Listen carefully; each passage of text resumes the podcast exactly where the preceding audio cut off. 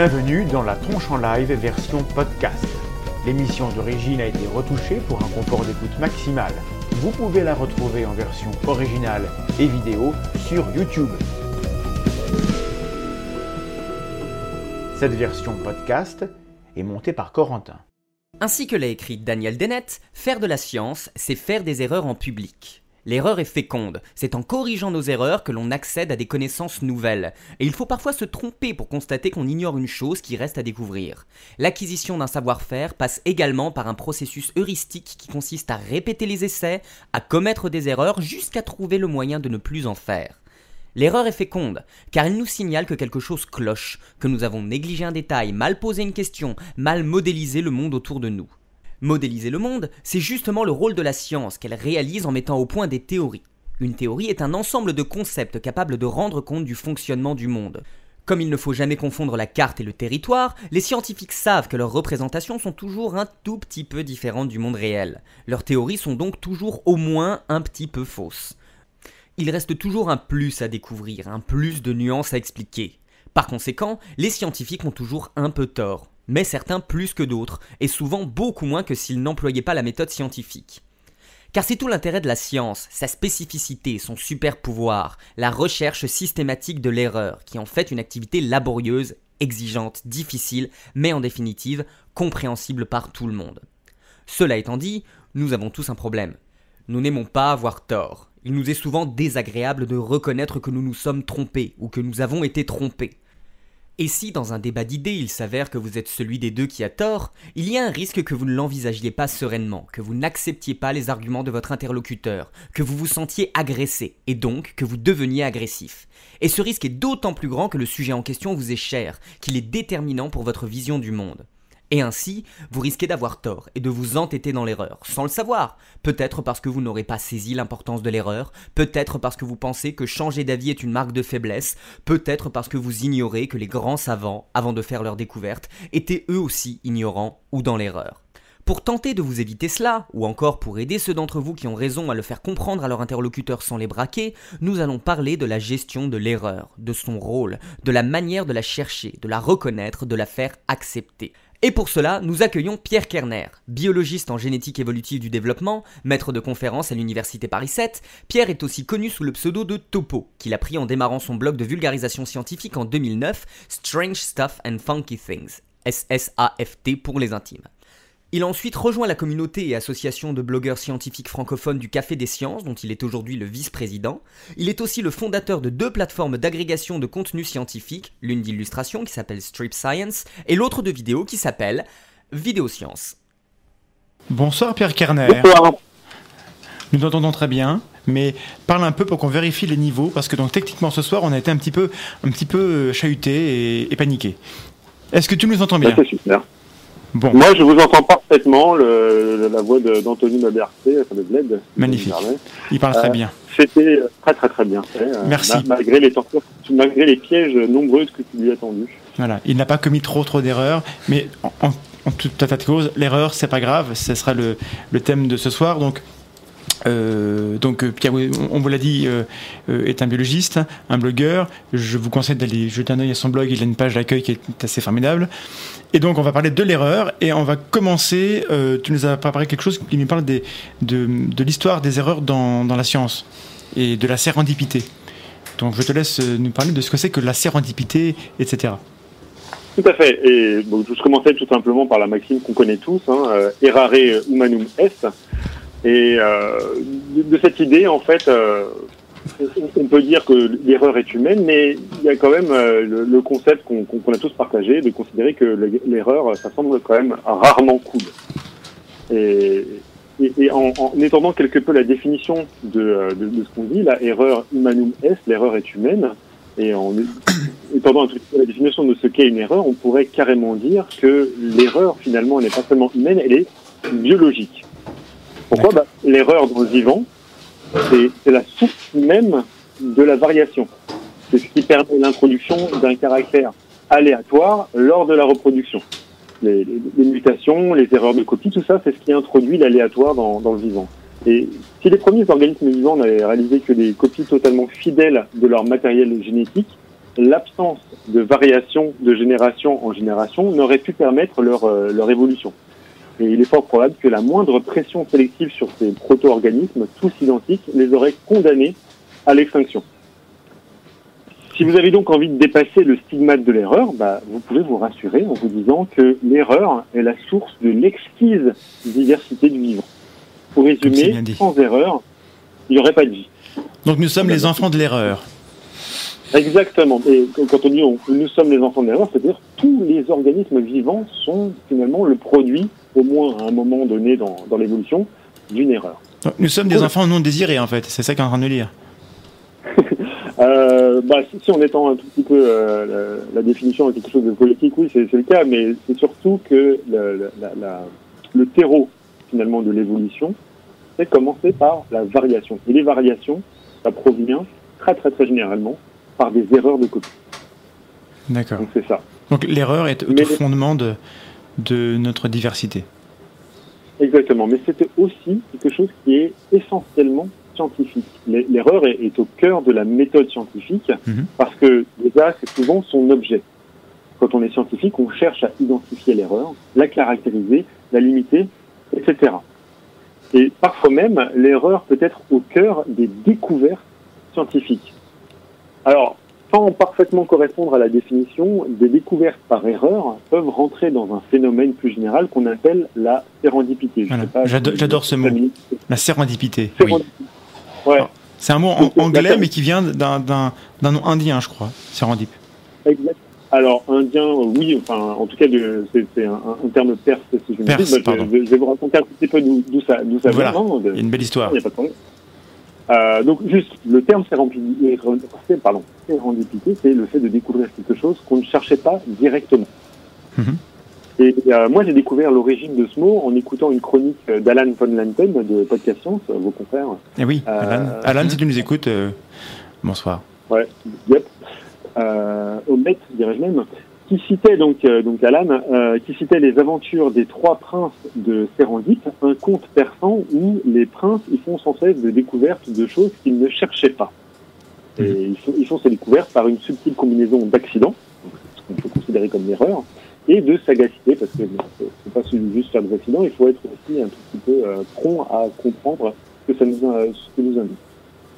Ensuite, le néologisme de sérendipité fut ensuite créé par le comte d'Oxford Horace Walpole en 1754 pour désigner ce moteur très important de découverte scientifique.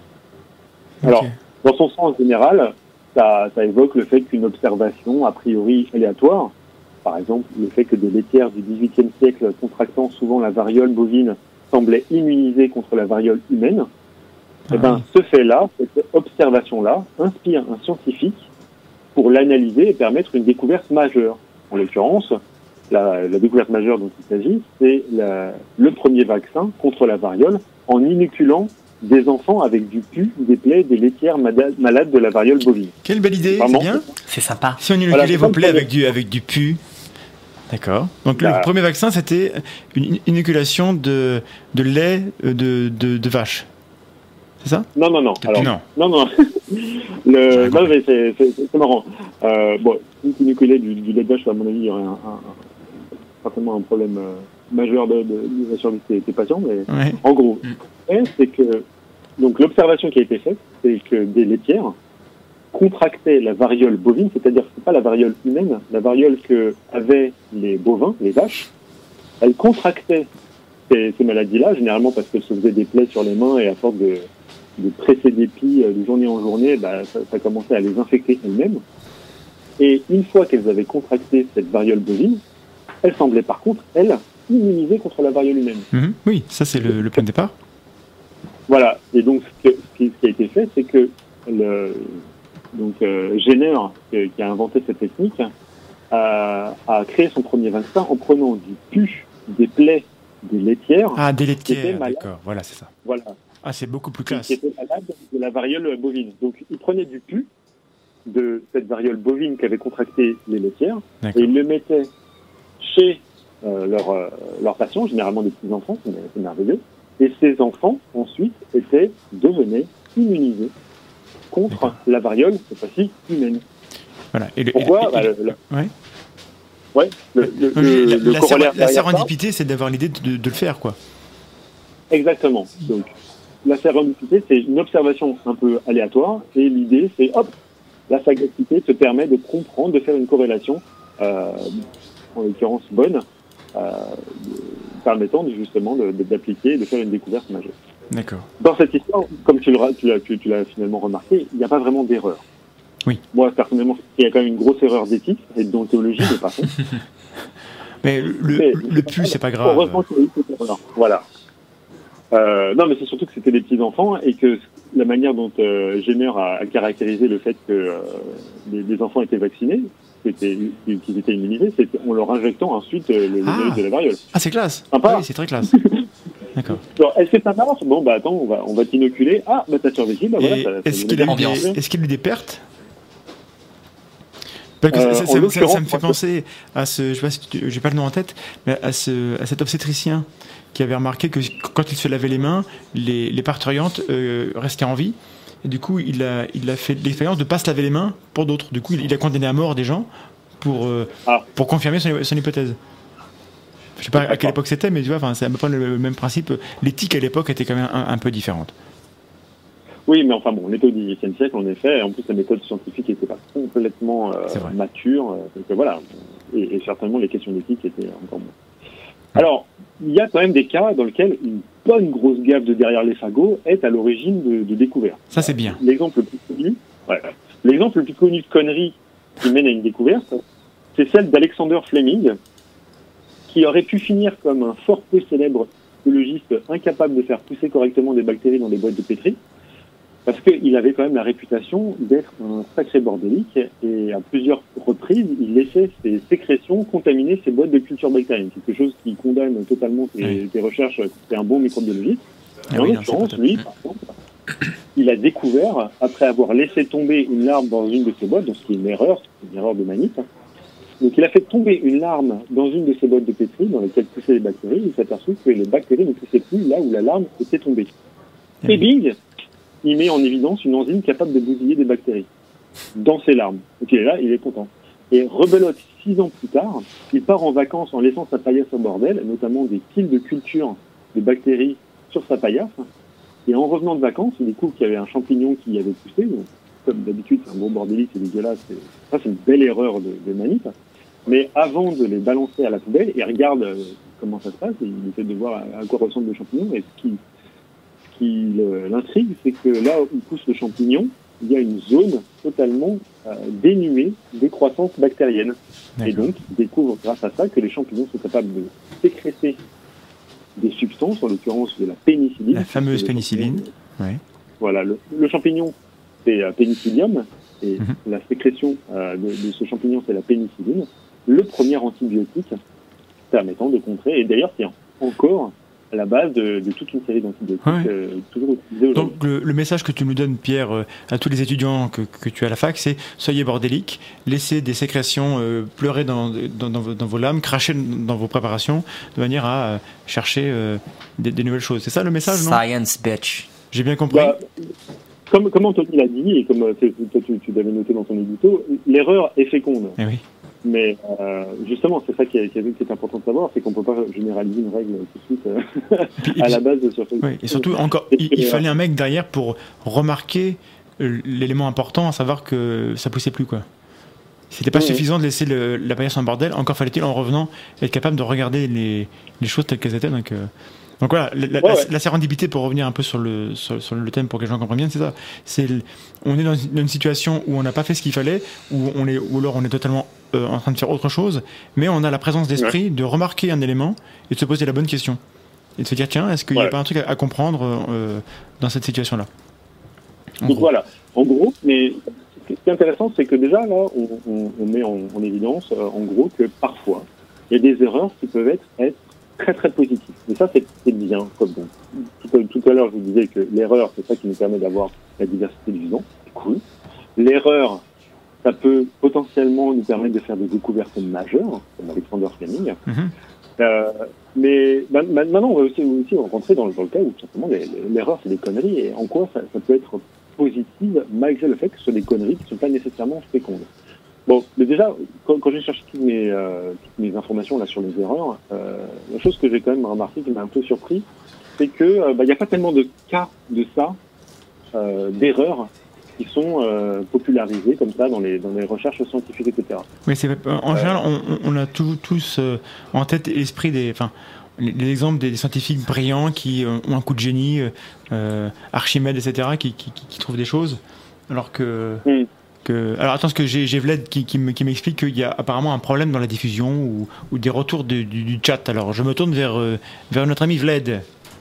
Eh bien oui, de, toute évidence, euh, le chat joue à la guirlande de Noël, enfin la conne- même, même pas le chat, le, le streaming joue à la guirlande de Noël, alors on est vraiment désolé euh, pour tous ceux qui ont eu le courage de rester, on vous promet que dans le replay il n'y aura pas de problème et on va tâcher de régler les soucis pour, pour vous revenir avec, avec des lives de bien meilleure qualité. Voilà, désolé, j'ai du mal à, à suivre. Je, je suis dans, dans l'échange avec Pierre, je ne sais pas trop ce qui se passe dans, la, Nous, nous sommes amour. dans, le, dans le chat, mais apparemment euh, il y a des problèmes de, de connexion. Bon, mais c'est c'est comme ça. Euh, donc, euh, voilà, ce qu'on disait, c'est que voilà, euh, la plupart du temps, on, on a cette image d'épinal du scientifique brillant qui a la bonne idée là quand il faut, et on oublie qu'en fait, Ouais. bien souvent, il a passé 20 ans à se tromper avant, avant de trouver la bonne idée qui, qui fait que bah, il, a, il dépasse les erreurs qui, qui- qui étaient là avant. Oui, et puis généralement une épiphanie, ça reste le ré- généralement une épiphanie reste le résultat de- d'une réflexion extrêmement longue qui a déjà eu lieu en amont. C'est rarement, euh, c'est rarement immédiat et c'est rarement aussi euh, magique qu'on veut bien le penser.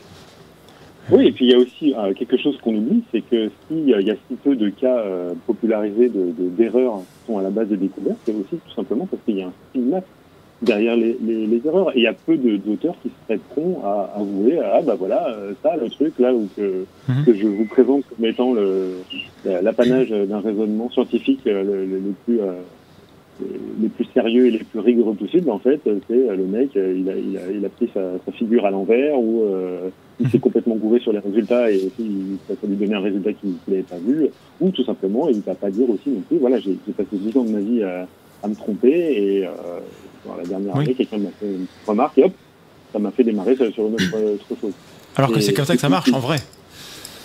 voilà. Et c'est ça qui est assez intéressant, c'est que même dans, dans la science, on peut se demander s'il n'y a pas aussi cette propension à masquer l'erreur, alors que pourtant, il y a énormément de, de scientifiques qui s'accordent à dire que l'erreur est féconde. On, on entend ce, ce, ce, ce, ce dialogue, ce, ce discours souvent, et pourtant, peut-être qu'il n'est pas véritablement installé euh, du point de vue Oui. individuel ou du point de vue des équipes, etc. Ah, il y a aussi l'orgueil un peu du chercheur qui, qui aime bien euh, montrer que voilà, il n'a pas erré euh, bêtement, mais il avait depuis le départ la bonne idée. Il a travaillé d'arrache-pied pour prouver son hypothèse de départ.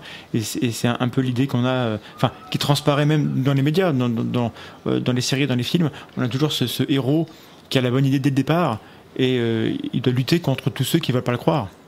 Et euh, il y a cette, cette, cette idée d'être amoureux de son hypothèse, qui est un, euh, un conseil que je. Enfin, c'est une citation, je sais plus qui, qui a dit ne soyez jamais amoureux de, votre hypothèse quand vous travaillez, parce que c'est très dur de la remettre en cause.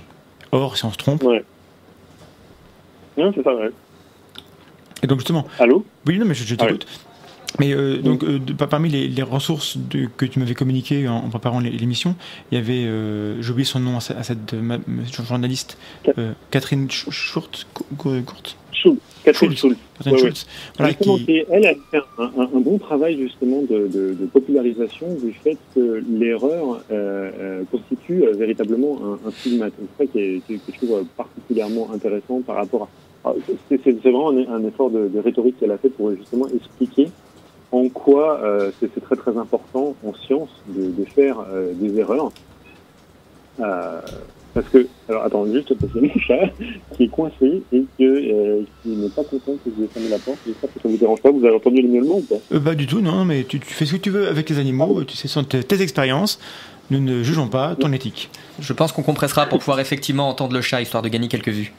Voilà. Dans le replay, on essaiera de, de- de capter le, le cri d'agonie de ce- cet animal euh, maléfique. Alors attends.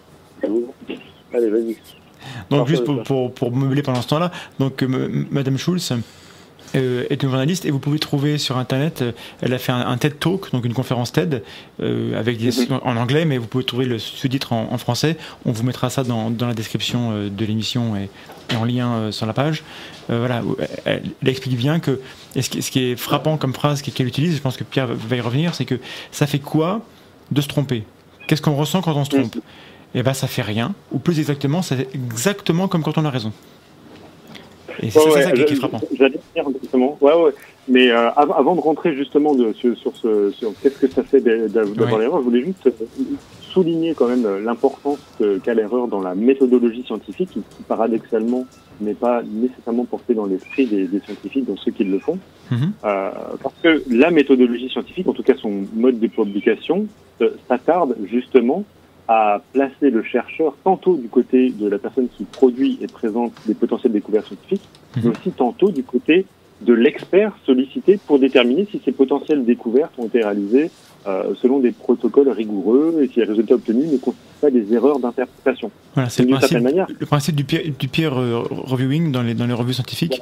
Les gens soumettent leurs travaux et on a des experts qui sont là pour, pour essayer de démonter, en gros, pour voir si ça tient bien la route. Voilà. Et ah, tout ça, ça, ça nous permet, Là, ça mieux, pas contre, attention.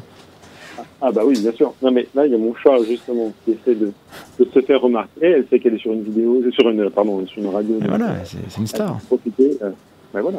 Ah oui, c'est une star. Ah pardon, Bref, euh, donc tu disais que de, généralement de ces publications, etc., les, les scientifiques bâtissent des théories. Mais une fois que ces théories sont formulées, ne sont pas pour autant euh, des théories qui sont à l'abri de critiques, et bien au contraire. Oui. Euh, en réalité, non seulement on peut réussir à prouver que certaines théories sont fausses, mais à vrai dire, tout scientifique sait que la plupart des théories, c'est le sort, le, fait d'être prouvé qu'elles sont sort, c'est le sort de la très grande majorité des théories. Oui. Une, une, partie des théories vont, vont être vraiment euh, déterminées comme fausses les, les scientifiques s'accordent à dire que tels événements, l'effondrement de théorie, marquent de manière retentissante le succès de la science et non son échec. Voilà. Et ça, et ça c'est ben, parce que on a, enfin, on a des, des, remarques, notamment dans les commentaires, etc., des, des, gens qui doutent un peu de, de l'intérêt de la science parce qu'ils nous disent, mais ça change tout le temps. Mais vous dites ça, et puis après vous dites l'inverse, et ceci, cela, donc ça veut dire que vous savez pas ce que vous faites. Ouais, mais en gros, à chaque fois qu'on écarte une théorie qui est fausse, à chaque fois qu'on prouve qu'une théorie est fausse, en fait, ce qu'il faut comprendre, c'est qu'on s'écarte du coup d'une position erronée. Et de fait, on se rapproche d'une compréhension véritable de la nature. Sûr, on, a appris quelque chose. Voilà, exactement. Mais, du point de vue du, public, qui, qui, est déjà un peu suspicieux par rapport à la science, et, malheureusement, euh, il, est assez large, euh, cet aspect-là, qui est en fait l'indice de la bonne santé de, la démarche, pour eux, ça ressemble à une grosse faiblesse. Mmh, mmh. Voilà. non, mais justement, c'est le sujet, c'est que cette faiblesse-là, en fait, c'est de comprendre que l'erreur nous apporte quelque part, nous, nous, amène véritablement à changer ce qu'on pense et que changer ce qu'on pense, généralement, tout ce qui ça provient d'une démarche rigoureuse, ça nous permet véritablement de nous rapprocher d'une véritable compréhension de la nature, d'un modèle plus euh, rigoureux, plus robuste. Ah ouais. Mais du coup, tu, tu connais, tu connais l'attaque classique qu'on a par rapport à ça. Une fois qu'on a admis que toutes les hypothèses, toutes les théories étaient plus ou moins fausses, on va te dire oui, mais du, mais du coup, il n'y a rien de vrai, donc tout le, monde tout le monde peut avoir raison en même temps, et donc on, sombre dans le, relativisme. C'est l'attaque classique. Si c'est l'autre côté, c'est le pendant, euh, c'est le risque euh, en face, quoi. Qu'est-ce qu'on répond à ça? Qu'est-ce qu'on répond à ça? Ben, Écoute, euh, justement, je pense, pense que c'est à tout un chacun d'essayer de, de, de, se, de, se, faire son propre raisonnement vis-à-vis de, de, de, cette idée-là. Est-ce que euh, véritablement, quand, euh, je sais pas moi, on, on, se trompe régulièrement, euh, par exemple, je sais pas moi, on tombe régulièrement en marchant, est-ce que ça veut dire qu'on va pas réussir à un moment à, à, à se déplacer, à, à marcher véritablement? Est-ce que les, les, les erreurs qu'on fait quand, je sais pas, on apprend une langue, elles vont pas nous permettre petit à petit de nous rapprocher d'une maîtrise plus importante de la langue? Je, je pense que tous intuitivement, on a cette idée que, bah oui, les erreurs, les erreurs qu'on fait quand on apprend, ça nous permet véritablement d'avancer dans, dans l'apprentissage. Et la science a de ça de, de, de plus robuste, c'est que euh, les, les, efforts qu'elle déploie en termes de rigueur euh, pour pouvoir déterminer si une théorie est vraie ou fausse, et surtout d'infirmer une théorie, ça nous permet euh, véritablement d'arriver ensuite à avoir des théories qui ne sont pas nécessairement dans l'ensemble fausses, mais qui sont de plus en plus précisément vraies, c'est-à-dire de Oui. plus en plus précisément euh, non falsifiables. Pas, pas, pas Mm. non falsifiables, mais euh, euh, Enfin, certaines, plus ou moins. Mais donc voilà, c'est que Voilà. euh, y a- probablement la pl- plupart, enfin, les grandes théories qui sont à l'heure actuelle établies, il y a peu de chances qu'elles soient renversées complètement. En revanche, elles peuvent être un peu, un peu révolutionnées euh, dans, dans leurs détails. Voilà, c'est-à-dire qu'il y y a de temps en temps des grosses théories, on peut, on peut s'imaginer ça comme une forêt. Il y a de temps, de temps en temps, euh, dans une forêt, des arbres qu'on abat et qu'on enlève complètement, qu'on déracine complètement parce que ce sont des, des, des- des mauvais arbres, on va, pour, pour, pour, avoir une métaphore avec Hum. c'est des mauvaises théories. Et il y en a certains où c'est des bons arbres, etc., mais sauf qu'on va élaguer euh, de ci, de là, euh, une branche ou deux pour pouvoir lui permettre une pousse optimum. Mais on, on a bien vu que le- la charpente, d'une certaine manière, de l'arbre est, est robuste. Mais donc, ce que ça veut Ça, dire, et ça, je pense que c'est important aussi pour. Parce que là, donc, on est dans une émission où- qui, qui s'adresse, euh, euh, en tout cas, qui essaie de répondre à ceux qui doutent de la science, à ceux qui attaquent la science. Il, y a, euh, il faut expliquer que ça veut dire que la science ne prétend pas connaître tout par cœur. On ne prétend pas avoir la certitude absolue et surtout, on ne prétend pas la, la détenir jamais. On n'a pas une certitude absolue sur le, sur le monde. En revanche, on a des modèles qui sont testables. Donc, euh, on a des bonnes raisons on, sait pourquoi on croit une théorie, entre guillemets croire. On a des méthodes pour tester des théories. Et même si la théorie, elle n'est pas totalement vraie, euh, elle, elle vaut mieux qu'une théorie qui ne serait pas testable et qui ne serait pas euh, le fruit d'une méthode qui, qui suivrait cette, cette, cette logique-là. C'est ça qui est important. Enfin, Alors, je sais pas comment toi tu le dirais, mais voilà. Personnellement, moi, le vocabulaire que j'utiliserais, c'est pas de, de croire en une théorie. Bien sûr, oui. C'est tout à fait- noble de, de, de, de croire une théorie, parce qu'il y a des moments où on a envie de croire une théorie, mais le plus important, c'est une théorie, ça c'est beaucoup plus important. C'est-à-dire que tout le monde, euh, à partir d'un moment, on, on utilise d'une certaine manière, on observe dans le Allô?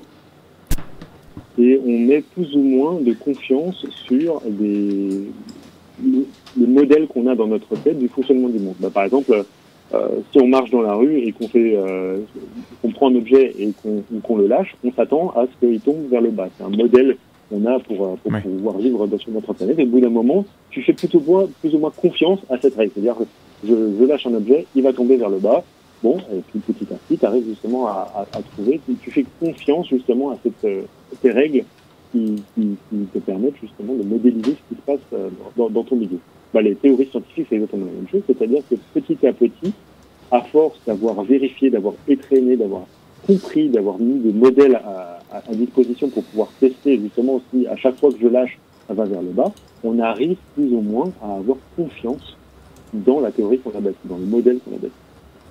Donc, il y a des théories, à l'heure actuelle, qui euh, ont un énorme degré de confiance, sont très très très vraisemblables, et d'autres qui sont euh, plus ou moins douteuses, et ce sont celles qu'on va tester et retester à travers euh, des, des myriades de, tests expérimentaux, des myriades de tests euh, théoriques, pour pouvoir justement savoir si ou pas.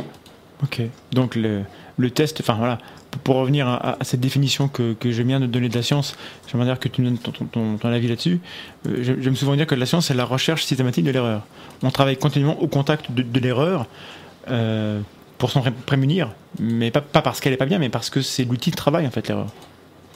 Exactement. Alors là, justement, j'ai deux exemples pour, euh, pour illustrer deux anecdotes que, Mhm. que j'utilise souvent, en tout cas qui m'ont énormément frappé, pour, euh, et qui illustrent justement ce, ce, ce réflexe, qui est vraiment très très très contre-intuitif, de, que, que essaye d'avoir un maximum de scientifiques vis-à-vis euh, de leur théorie, vis-à-vis de leur travail. Alors le premier, c'est euh, Richard Dawkins dans son The God Delusion, je sais pas exactement comment se titre le livre en en français. Pour en finir avec Dieu en français. Ah ben justement, en face de moi. Pour en finir avec Dieu, de, de Richard Dawkins, où il euh, rapporte une anecdote d'un biologiste d'Oxford qui, pendant 15 ans, avait affirmé qu'une structure cellulaire, l'appareil de Golgi, n'existait pas. Donc pendant 15 ans, il a travaillé, il a accumulé un, un- un corpus euh, gigantesque pour prouver que le- l'appareil de Golgi n'existait pas. Et à la suite d'une présentation d'un de ses pairs, qui venait présenter des résultats convaincants quant à l'existence de cet appareil de Golgi, bah, le biologiste, là, euh, il, il est venu à sa rencontre pour lui serrer la main, le féliciter et le remercier dans un endroit public en déclarant « Je vous remercie d'avoir prouvé que j'avais eu tort pendant 15 ans ». Bon, ben ça, c'est typiquement un des exemples de, de comportement scientifique qui est totalement contre-intuitif. Il y a peu de personnes dans le monde qui sont là, genre, ah, euh, attends, le mec, euh, il avait tort Oui. pendant 15 ans, il est conscient et il est un peu débile. Et non, justement, c'est que Oui. la, la, la big picture, le, le, le- grand, euh, justement, la, la, la- C'est un, un tra- un tra- un travail collégial en fait. Et on, on- on est tous dans la même, même équipe pour trouver les, les choses. Voilà, c'était à force, même, même si lui, pendant 15 ans, il a, il a, il a travaillé dur à prouver sa théorie, le simple fait que quelqu'un d'autre puisse montrer que ce qu'il a fait pendant 15 ans est faux, a fait avancer de manière globale notre compréhension du monde. Et c'est ça que célèbre euh, ici. Alors moi, personnellement, ça c'est un exemple que j'ai lu Oui, c'est frappant. un, Mais- petit peu, plus- un peu plus tard, mais moi, personnellement, euh, c'est durant mon adolescence, en regardant un film, que j'ai eu ce genre, euh, ce, ce, ce- cette sorte de mindfuck euh, assez phé- phénoménal de, de justement ce, ce côté positif que peut avoir le fait de se tromper. Et euh, c'est dans le film Contact, je sais pas si vous l'avez vu, Oui. c'est l'adaptation du livre de Carl Sagan. Avec Jodie Foster, avec Matthew McConaughey, etc. Exactement. Alors le, le, le film de Tom a... Comment? Et Tom Skerritt, pardon, je, je, je, je crache ma science quand, quand je connais un peu un film. Par contre, j'ai oublié qui l'a réalisé, donc excusez-moi. Ah, c'est Robert Zemeckis. Ah voilà. Et, euh, on, on- on a tout. très, très bon, très très bon film, si ce n'est que euh, Robert Zemeckis a peu des libertés avec euh, l'athéisme de Carl Sagan dans, dans le film, mais en tout cas, moi, c'était un film jouissif, et notamment, donc, euh, Ellie, le, le- le personnage qui est interprété par Jodie Foster, elle, euh, donc, le, Donc, le, thème du film, c'est qu'il y a un, un- un message, on- enfin on capte un signal Voilà. des extraterrestres, en gros, et, euh, et c'est comment on va leur répondre, puisque le, thème c'est contact, et elle c'est la personne Ouais. qui va capter le signal. Exactement. Et la, la scène où elle capte le signal, euh, elle est, elle est gigantesque. Donc, euh, on, on la voit capter avec des écouteurs un, un signal potentiellement extraterrestre.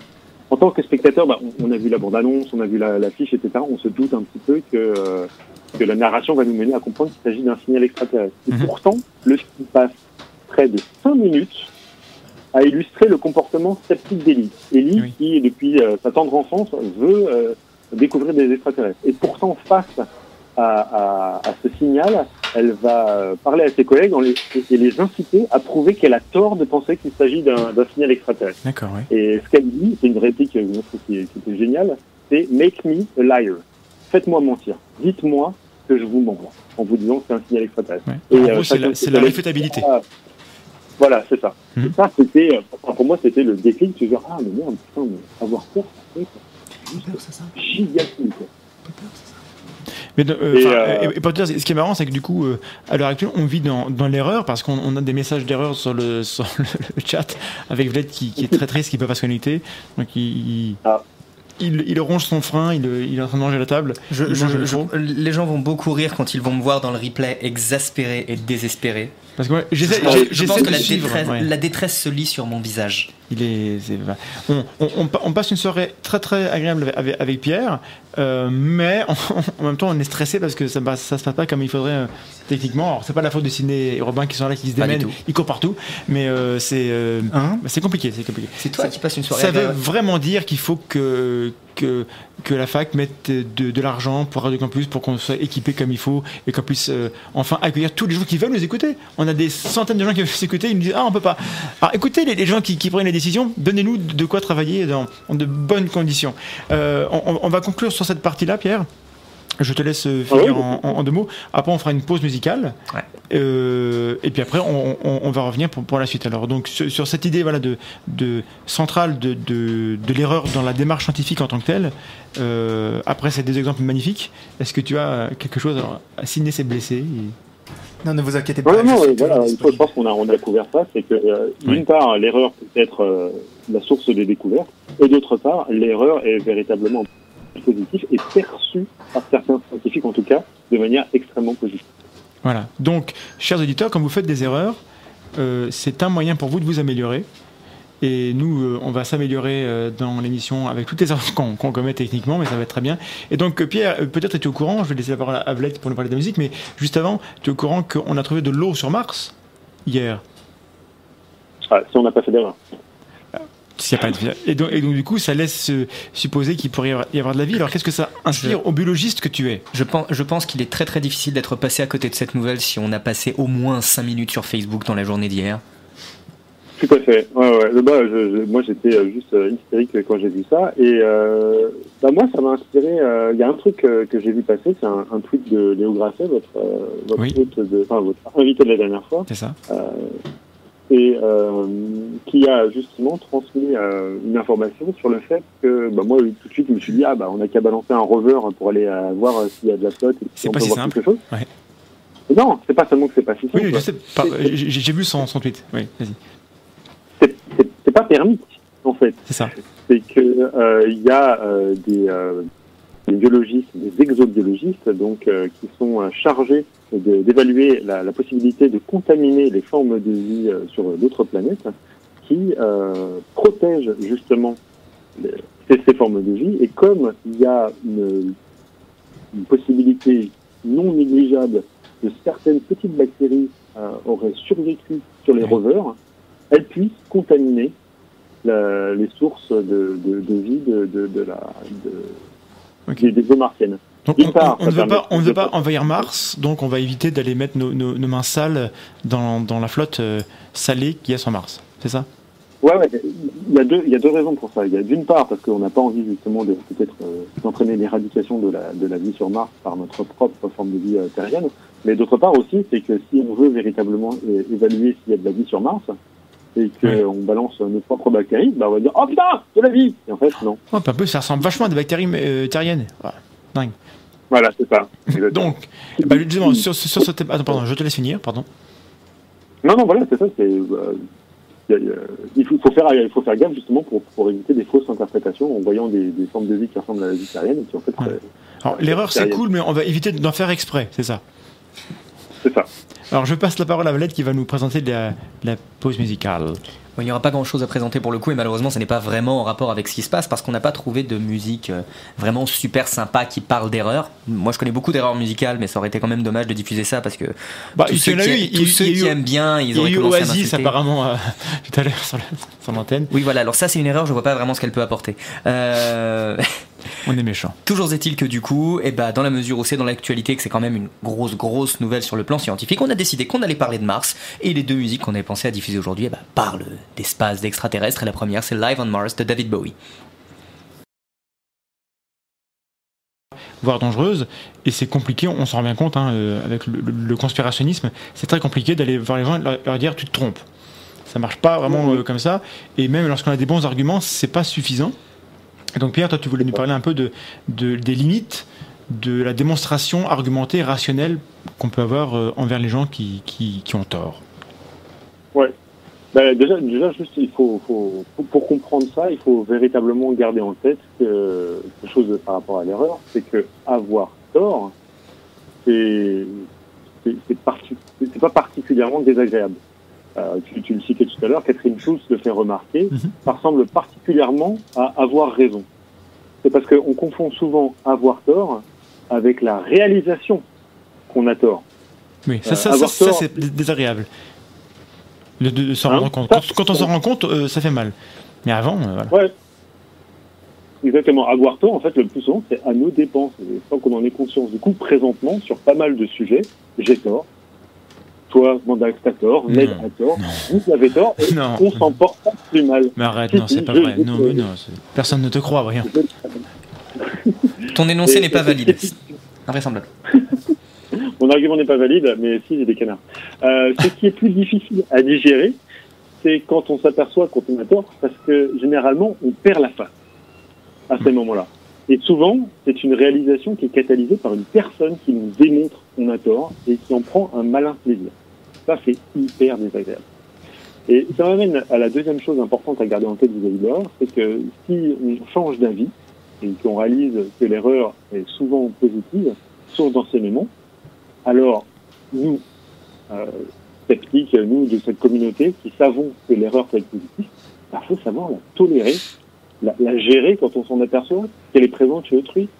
Et ça, là, euh, c'est pas si facile que ça. Ça demande des compétences en communication, en empathie Et euh, personnellement, je pense que tout le monde a, a, a, a eu cet élan de, euh, de, de, de, vouloir à tout prix utiliser les, les outils sceptiques vers autrui plutôt que sur soi. Il y a une, image, une, image, célèbre, un dessin euh, où une femme dit à son mari Mais il était, elle vient de coucher. Il est devant son écran, il dit Je peux pas, quelqu'un voilà. a tort sur Internet.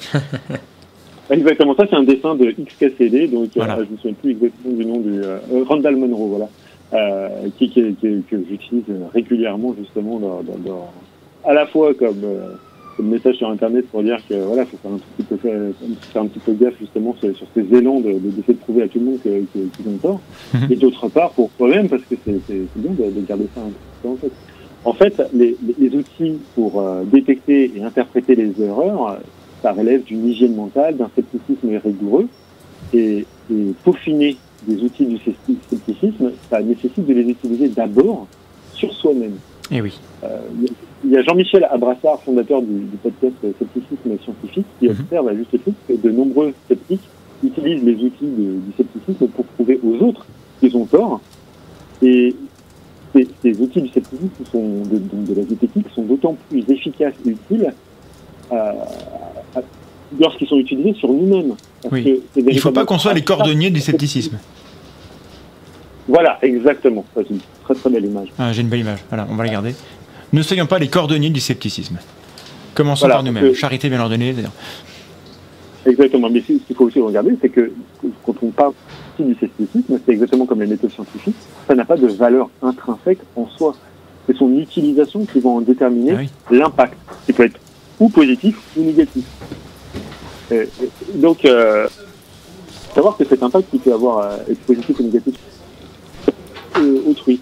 À, à l'instar du, du marteau pardon, qui peut être euh, utilisé pour clouer ou pour assommer son voisin, le scepticisme peut uniquement employé pour prouver aux autres qu'ils ont tort, avoir des conséquences particulièrement négatives à mmh. l'échelle individuelle, mais parfois même à, à celle d'une communauté. C'est-à-dire qu'on renvoie l'image d'une communauté qui ne cherche à démontrer aux autres qu'ils qu tort. C'est super important ça, Et parce qu'on on a, le, on, on a le débat dans le, en, en, interne sur, sur le, le, ton à employer en, envers les gens, sur euh, est-ce qu'il faut se battre ou pas? Il y a, il y a dans un, un, un, vocabulaire de la lutte. Est-ce qu'il faut employer le terme de lutter contre, le, contre les croyances? Et, et c'est pas si simple que ça, parce qu'il y a derrière des présupposés, il y a, des, il y a tout un cortège d'idées lorsqu'on a un vocabulaire oui. de lutte. Bah, ben voilà, exactement. J'allais te faire la réflexion, c'est que tu, tu, emploies de toute façon déjà le, le, vocabulaire de lutte, on lutte contre les croyances, etc. Bah oui, oui bah, mais c'est ça. On mais... est engagé dans une bataille, c'est que justement, on, on euh, déjà, on ne tolère pas d'une certaine manière l'erreur. C'est ça. Bah, tu vois, euh... la croyance, pour toi, tout de suite, euh, enfin, pas pour toi, je, je veux dire, mais euh, généralement, dans l'esprit de la, la, la plupart de, de, des membres d'une communauté euh, sceptique, c'est c'est déjà c'est une erreur et c'est une erreur sur laquelle on doit lutter. Voilà, c'est souvent comme ça que c'est présenté. Il y a. Euh... Et, et...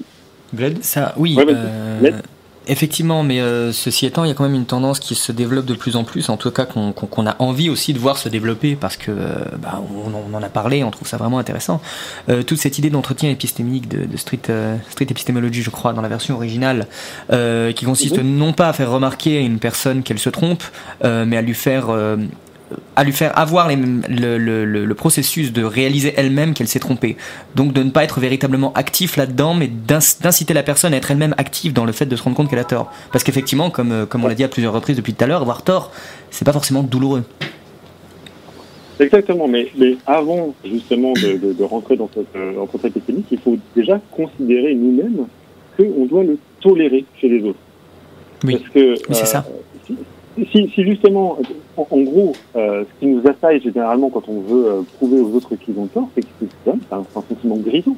Je sais pas si ça vous est déjà arrivé, mais prouver à quelqu'un qu'il a tort, c'est on se sent bien quoi après c'est eh un peu comme euh, si euh, pas, comme, on est des gamins on écrase des araignées des, des, des, des fourmis etc on est là ouais super j'ai écrasé quelque chose euh, le, voilà. le, fait est que ce qu'on reproche entre guillemets aux, aux, aux, croyants en particulier dans, dans la religion le fait de croire pour se rassurer et de d'être prosélyte parce que ça les rassure eux on est humain autant qu'eux ce qui fait qu'on a on a tendance on le fait pas, mais on a, on a, tous tendance à être un peu comme ça. On a tendance à vouloir imposer notre avis parce que ça nous rassure. Et, et quand on est sceptique et qu'on a une éthique du scepticisme, on ne doit pas le faire. Mais c'est dur. Hmm. Bah, ouais, mais et puis, puis euh, À mon avis, un biais, c'est déjà tout de suite de, de, de, de dire voilà, bah, les, les erreurs, ça existe, les erreurs, c'est tolérable, et voir, on, on, on peut les populariser, les rendre agréables. Oui. Tout qu'on est capable d'en faire nous-mêmes. Et Ça, justement, de montrer que nous, on fait des erreurs, qu'on les gère pleinement et qu'on en prend un bénéfice, c'est déjà montrer par l'exemple que euh, les erreurs, bah voilà, ça, ça existe, c'est pas grave. On, Ouais. va, on va y arriver. Et justement, il faut aussi être capable d'admettre qu'on fait des erreurs, de montrer que ces erreurs, on en a, on en a bénéficié, etc. Donc, avant de de- d'essayer de, montrer à quelqu'un qu'il a tort, il faudrait peut-être montrer à quelqu'un que nous, on a tort. Oui, bah, c'est pas mal. On fait mal, hein, mais Non, c'est ça, c'est complètement contre-intu- contre-intuitif. Ça me rappelle, euh, bon, j'avais pas pu beaucoup suivre le live parce que le chat était particulièrement agité, mais quand on avait parlé de la théorie argumentative du raisonnement avec, euh, Hugo, merci. avec Hugo Mercier, euh, effectivement, on avait parlé du fait que, justement, admettre ses erreurs, c'est extrêmement difficile parce que ça. et c'est quelque chose qu'on a d'inscrit en nous, quoi. Et, et c'est tout ce qui est le, genre du biais de confirmation. Mhm. On, on a intuitivement, on va pas vers. On, est, on a tendance à aller vers ce qui nous conforte dans, dans ce qu'on pense déjà. Bien sûr. Et après, c'est une méthode. Et il faut acquérir la méthode. Et, et on- nous, on essaye de, de faire ça. Je pense qu'il faudrait qu'à l'école et un peu partout, euh, on ait ça. Et que dans les médias, on ait cette culture de chacun de, de faire l'examen vraiment de, de- de ce que nous on pense et de, et de vérifier si par hasard on peut pas se tromper. Et c'est pas encore tellement, tellement dans les mœurs. Ouais, mais, mais, mais euh, toi, tu- en- encore une fois, tu es là genre, à se demander genre, est-ce que je me trompe, etc. Mais aussi, il faut dire, genre, Pardon? voilà, tu, tu, tu disais, euh, genre, euh, c'est très bien que dans les médias, on ait cette réflexion sur le fait de- d'essayer de, de, de se demander si on a tort, etc. Ça, c'est bien, mais c'est- juste une partie de l'équation. Oui. Il y a- Dans cette partie de l'équation, pour que ça fonctionne, il faut aussi de dire, l'erreur, ça va, c'est bien, c'est cool. Oui, mais c'est ça. Mais le, euh, il faut dédramatiser le fait de se tromper. Voilà, c'est ça, parce que, parce que justement, le fait qu'on ait tant de difficultés à montrer nous-mêmes qu'on a tort, c'est qu'on montre une certaine vulnérabilité. Cette vulnérabilité, Mhm. elle est potentiellement, euh, je suis pas sûr qu'elle est, je suis pas certain qu'elle soit innée. Je pense qu'elle est surtout, euh, elle évoque un, un processus culturel dans lequel on rend un stigmate à l'erreur. Et pour arriver à, justement à, à être d'autant plus efficace d'apprendre, d'apprendre de nos erreurs, il faut aussi que euh, ces erreurs soient euh, tolérées et que nous-mêmes, on les tolère chez, chez, une personne en. Oui, mais, euh, mais enfin, en même temps, on peut pas faire l'éloge de l'erreur au point de, de ne pas la critiquer. Ça que, Ah non, non, voilà. Bah, quelqu'un a précisé dans le chat tout à l'heure euh, que euh, effectivement errare humanum est euh, mais euh, perseverare euh, diabolicum quoi. Ça, ne, ça ne- ça ne fait rien de faire des erreurs, il faut seulement l'accepter et, et agir en conséquence. Tout à fait, c'est ça. C'est que c'est pas quelque chose qu'il faut nécessairement. Mais ça, mais encore une fois, là, on parle de quelque chose dans lequel on a déjà admis que l'erreur est bénéfique. Et il faut toujours comprendre qu'on n'est pas tous là euh, euh, au même niveau de ce développement euh, mental, de ce développement personnel. Oui. Et donc, accepter et le tolérer, c'est important. Donc ça, ça, ça, tout ça, ce que je vais vous exposer ensuite après, là, c'est quelque chose que j'ai obtenu de Mike Meraz, qui est l'hôte d'un fantastique podcast, et euh, qui s'appelait Actually Speaking, et qui a, empor- qui, qui a pris le parti pris audacieux de ne plus euh, se concentrer sur l'aspect scientifique du scepticisme, et s'est concentré sur son aspect humain, et essentiellement sur les problématiques de communication. Ok. oui. Et il s'est notamment, voilà, il s'est notamment penché sur euh, l'efficacité de telle ou telle méthode de communication pour changer l'opinion de notre entourage. En gros, ce qu'il dit, c'est voilà. son mot d'ordre. ça, ça, ça, c'est, euh, important parce que ça, c'est une des questions qu'on a très, très souvent sur, sur- la chaîne. Des gens qui viennent, qui viennent nous dire voilà, j'ai une amie qui croit dans le pouvoir des pierres, ou quelqu'un qui, qui, Mhm. qui, qui est féru de l'astrologie, comment je peux faire? Parce que quand, quand, je, quand je lui parle, euh, bah, ça le convainc pas, ou alors il trouve que je suis prétentieux. Et là, on, on a ces retours-là de gens, et c'est. Alors, nous, on- on n'a pas de, de, de, de formule magique, on n'a pas de potion magique pour, euh, pour trouver. Et donc, voilà, ce que cette personne-là a testé, c'est euh, les différents moyens qu'on a de, de répondre aux gens, de leur parler, et, de, et donc, ils il, il nous disent ce qui marche et ce qui marche pas. C'est ça? Euh, c'est très bien ça. En effet, il y a, cette idée de débunker, de, de, de tester, de hacker un petit peu la manière de communiquer pour pouvoir justement arriver à une méthode plus ou moins efficace. Mais euh, pour ça, il faut quand même commencer par un premier constat, c'est de se faire une, une- une réflexion sur nous-mêmes, sur nous, comment on a changé, comment on est arrivé au niveau sceptique. Alors, il y a des gens qui sont sceptiques depuis tout le temps. Oui, euh, il euh, c'est pas vraiment ça qui, qui va nous, nous intéresser. Faut, faut, à la limite, demander à quelqu'un qui est devenu sceptique avant comment il y est arrivé. Et Mhm. est-ce que c'était euh, à la fin d'une discussion? En fait, ce qu'il faut comprendre, c'est que, euh, premier constat, dans toute discussion où deux personnes ne partagent pas la même opinion, il y a très très très très très très peu de chances que l'une d'elles sorte de cette euh, conversation en ayant changé d'opinion, en serrant la main de l'autre, en disant ah bah merci putain, c'était trop génial, Oui. euh, j'ai- complètement changé d'avis et je suis super content et je, je vous admets que j'ai tort et que vous m'avez euh. Alors si ça vous arrive Pourtant- chez, chez vous, ce genre de choses, euh, sachez que c'est une exception, donc euh, soyez heureux, parce Voilà. que ça n'arrive pas en général. Ça peut arriver. Oui, mais c'est rare. Ça peut arriver, C'est c'est rare. c'est rare. Et le truc qu'il faudrait avoir en tête, c'est que pourtant, c'est souvent dans cette optique-là qu'on rentre dans une conversation. Oui. On, En ima- tout cas- on imagine qu'on va y arriver à le convaincre l'autre. Voilà. Et, et ça, c'est- une véritable illusion. Il faut sortir de une cette erreur. illusion pour pouvoir. Ouais, exactement. C'est c'est une erreur qu'on fait souvent. Et euh, surtout, c'est une erreur qu'on qu'on fait en ne calquant pas ce qui nous a nous-mêmes convaincus euh, quand, on, quand on a changé d'avis. Généralement, c'est un processus. C'est Oui. bon, c'est pas du jour au lendemain. C'est c'est- c'est pas et, et généralement, en plus, c'est excessivement que ce soit après une conversation qui a été frustrante ou houleuse. Ouais, et comme Vlad vient Alors, d'écrire c'est dans, dans, dans le chat, il y a, bon, il y a, il y a des théories hein, euh, sur, sur ce, comment les gens se déconvertissent. Et euh, alors je, ne sais, je crois que c'est Bogossian qui a, qui a- qui a écrit qu'en général, il y avait six crises. Il fallait six crises euh, de doute par rapport à, à une croyance pour vraiment être débarrassé d'une croyance. Bon, ça va être plus ou moins, mais euh, c'est le chiffre Voilà, euh, autour duquel tourne le, le phénomène vraiment de déconversion. Alors voilà, moi je me suis, euh, c'est vrai que j'étais un petit peu frustré de ne pas pouvoir passer euh, des, des jours et des jours et des heures et des heures et des années et des années voire à, me- à me concentrer sur véritablement les, les, les recherches scientifiques en sciences sociales, voire autres, en Oui, c'est- neurobiologie. c'est c'est vaste. Savoir précisément quelles sont les choses qui permettent de, de, qui se passe quand on change d'avis. Donc là, ce que je vous donne, c'est vraiment des trucs classiques. Hein. C'est pas. Mais c'est bien, c'est c'est- c'est des, des clés Ouais. euh, à, ex- à explorer. En tout cas, c'est des, des clés de réflexion. Hmm. Et bon, une des clés de réflexion, à mon avis, c'est que généralement, on change pas d'avis quand on t'oblige à réfléchir. Et obliger quelqu'un à réfléchir, c'est généralement ce qu'on fait quand on essaie de rentrer dans une conversation en disant tu vas penser ça, ta, ta croyance elle est mauvaise. Donc ça, ça en marche gros, pas. la Donc ça, vous oubliez. de Voilà. Ultimatum, Voilà. si à la fin euh, t'as pas changé d'avis, c'est que t'es un con. Ça marche pas. Puis voilà, et on sait que Bon. généralement ça va même renforcer la personne dans ses idées si on a ce genre de, ce genre de co- comportement. ouais, euh, c'est- très probable justement parce que ouais ouais. Et donc en gros, ce que vous devez comprendre, c'est justement c'est que quand vous êtes là, je parlais essentiellement de, de, de, de relations, de communication avec des proches ou avec des gens que vous connaissez un petit peu. C'est que quand vous entrez dans une communication et que vous n'avez pas d'objectif défini, approprié à la situation, bah, vous allez être frustré.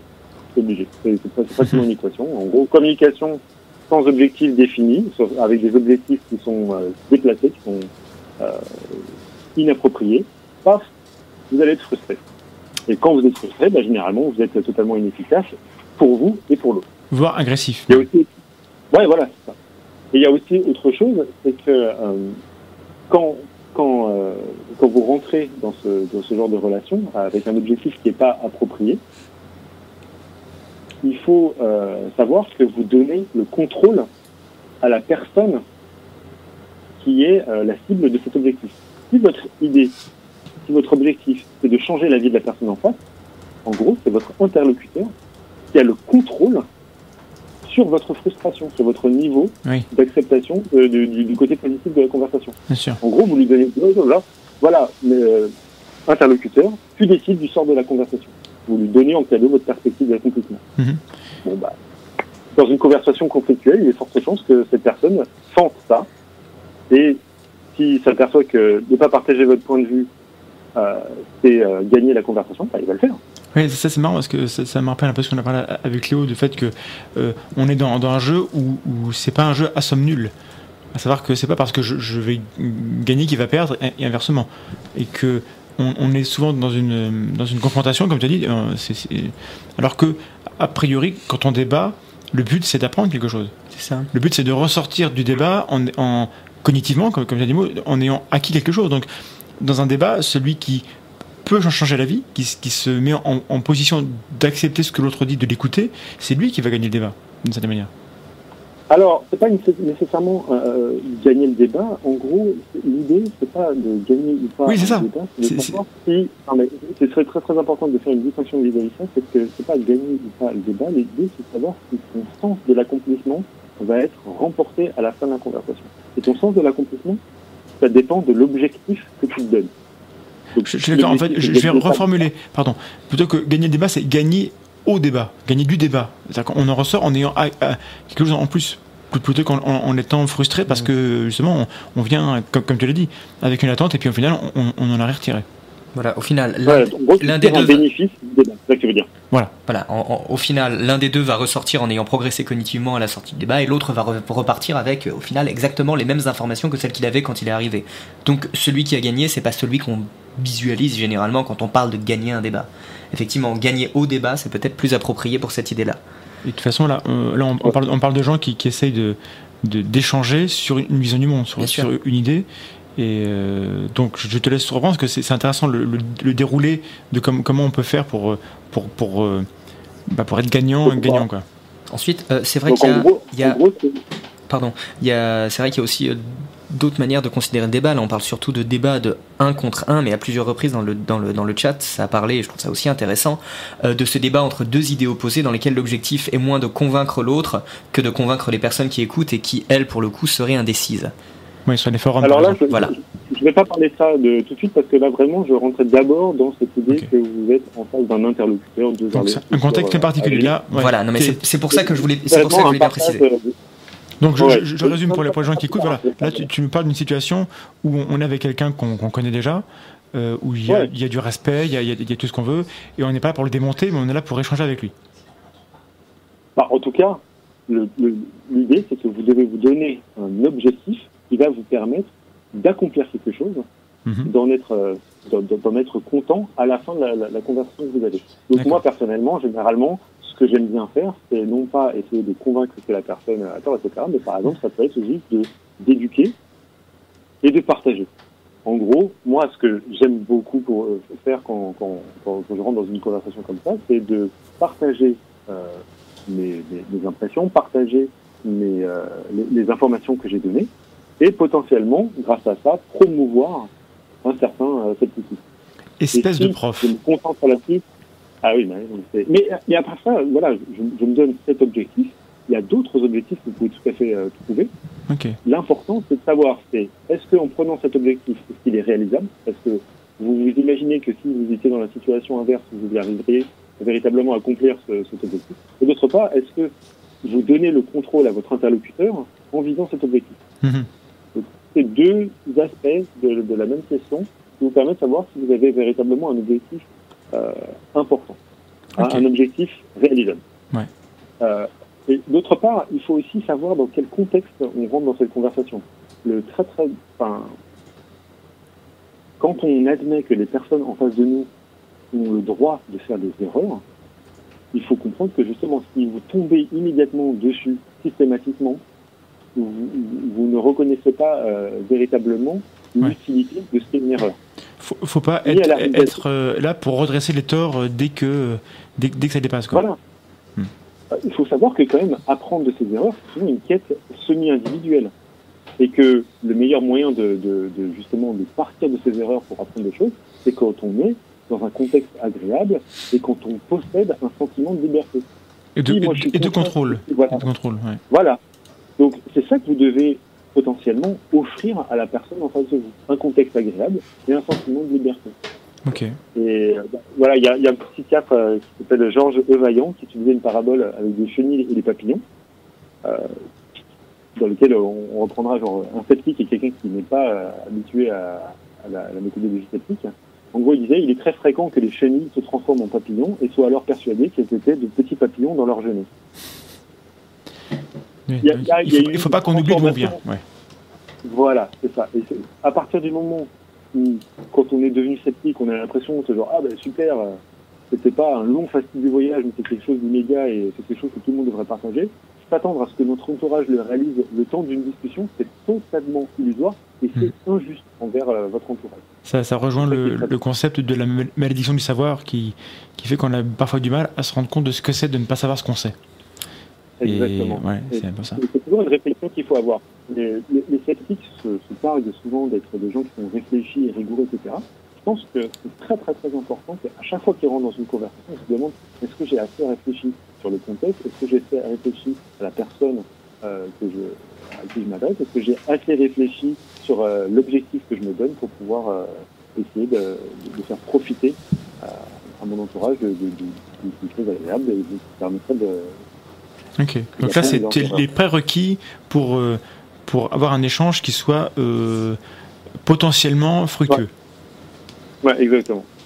Et, Et donc, je pense que justement, que- quand je disais moi que personnellement j'aime bien l'é- l'éducation et le partage de connaissances, Mhm. si vous partagez des connaissances sans émettre de jugement sur les opinions de vos proches, euh, vous pouvez du, du coup devenir une sorte de référence et un soutien pour leur éventuelle transformation, ce qui est, quand même différent que ah dis donc euh, il y, a, il y a Thomas et Greg qui arrivent et ils vont encore nous faire chier en nous prenant euh, sur euh, tous les mots et euh, sur tous nos, tous Oui. nos croyances. Bah, c'est- c'est- True voilà. story. Alors, on, on- on conseille à tout le monde hein, de, de- de ne jamais être des connards. C'est le mot technique que j'utilise. Et en, en fait, tu as raison. Il, il faut qu'on, quand on est avec les gens, et c'est hyper, hyper difficile. Donc, tu as raison d'inciter. C'est très compliqué. C'est une, c'est une Ouais. discipline qu'on doit, qu'on doit, qu'on doit apprendre à appliquer. Il faut venir et se poser en partenaire de l'autre et pas en adversaire. Ouais. Si je résume. Voilà, c'est ça. Et, D'autant et- que le- et pour ça, en gros, il faut, il faut trouver un, un équilibre entre euh, le fait de challenger les personnes et le fait d'être un soutien. Faut pas, trop- faut pas penser que aller dans un sens ou dans l'autre, c'est euh, particulièrement euh, genre, une bonne chose. Il y a, on a l'impression que être un soutien c'est nécessairement positif et être challengé c'est nécessairement négatif, Hmm. mais les deux Les deux sont sont en équilibre. Voilà. Est-ce qu'on Euh, peut passer à, à l'entretien épistémique en, en tant que tel? Parce que tu sais que tu as préparé quelque chose pour, pour expliquer euh, les, les, grandes, enfin, les, les grandes lignes de ce qu'il faut faire pour, si on veut, euh, être euh, efficace dans, dans, dans l'accouchement de- d'autrui. On, on passe à ça ou, ou tu avais autre chose à dire sur, le, sur les, les prémices? Je- je- Parce qu'il nous- là, il nous reste- Il nous reste 20 Est-ce que minutes. vous pourriez me faire euh, le- la possibilité d'avoir 5 minutes de pause? Là maintenant, on passe. Bah, écoute, bah, très bien, alors on va passer à la pause musicale maintenant, Voilà. et puis on passera à la, à la dernière partie sur l'entretien épistémique en tant que tel, ça sera le, la dernière partie de l'émission. Je pense que c'est important qu'on finisse là-dessus, donc je passe la parole à Vled. Oui, on va retourner dans l'espace tout de suite avec un morceau de, de l'exceptionnel Devin Townsend qui s'appelle March of the Poother. Pierre, tu es avec nous Euh, pour cette dernière partie où on va entrer dans, dans le Oups, pardon, dans le vif du sujet avec l'entretien épistémique où tu as tu t'es amusé à hum, amusé entre guillemets à condenser un peu les, les- les grandes lignes de ce qu'il faut faire si on veut euh, pouvoir s'entretenir de manière intelligente avec quelqu'un euh, et éventuellement l'amener lui-même à se rendre compte bah, qu'il se trompe. Voilà. Exactement. Donc l'entretien épistémique, vous en avez parlé dans une vidéo, c'est une méthode euh, où euh, on essaye de confronter un interlocuteur à ses propres erreurs. Donc, selon vous, euh, si vous avez bien compris justement cette vidéo, c'était, euh, ça correspond à une, discussion sans débat et qui permet à terme d'amener l'interlocuteur devant ses propres contradictions, devant les limites de ses connaissances actuelles. C'est ça? Bah oui, ça oui, en gros. D'accord. Ok. Euh, donc, euh, la personne, en constatant elle-même les anomalies de, de sa méthode, euh, vous verra moins comme un adversaire, mais comme un partenaire dans l'examen des raisons pour lesquelles euh, Mhm. il croit ce qu'il croit. Et euh, personnellement, encore une fois, j'ai l'impression qu'il y a un, un problème d'objectif, euh, comme je l'avais énoncé un tout petit peu plus haut. C'est qu'encore une fois, on essaie de montrer à la, que la personne doit examiner sa raison, etc. Et il y a, il y a toujours un tout petit peu ce, ce- ce, ce stigmate de l'erreur qui est quand même toujours un tout petit peu en filigrane euh, là-dedans. Il faut vraiment penser justement que l'erreur, c'est l'erreur. Mais bon. Ah, Donc, non, mais disons, enfin, euh, je, enfin, je, je comprends bien ce que, ce que tu dis, mais on, on est bien obligé, même si l'erreur euh, est, est très utile, on peut pas, on peut pas y stagner. C'est ça quand, quand quelqu'un est, dans l'erreur, on, on essaie de lui faire comprendre, enfin, pas forcément qu'elle se trompe, mais, euh, mais qu'il y a forcément euh, des contra- contradictions dans, dans sa manière de, de voir les choses. Tu vois? C'est en ça que justement, il y a un... Donc, dans l'entretien épistémique, il y a une grande partie de, de, de la conversation qui est donnée à tout simplement à laisser la personne en face Voilà. de soi. Pour ça, il faut que je me taise, je t'écoute. Et pour ça, il faut, il faut euh, écouter euh, la personne et euh, en fait, on va s'apercevoir très, très, très, très, vite que écouter, bah, c'est pas quelque chose de, de passif qui, qui peut permettre véritablement de faire une bonne écoute. Écouter, c'est pas tout simple. En fait, il suffit pas de croiser les bras et de laisser votre euh, interlocuteur blablater. Euh, écouter, pour, pour, pour écouter, il faut vraiment euh, concevoir que l'écouter c'est un art. Et si on veut maîtriser l'art de l'écoute, il faut savoir que l'écoute peut être active. Oui.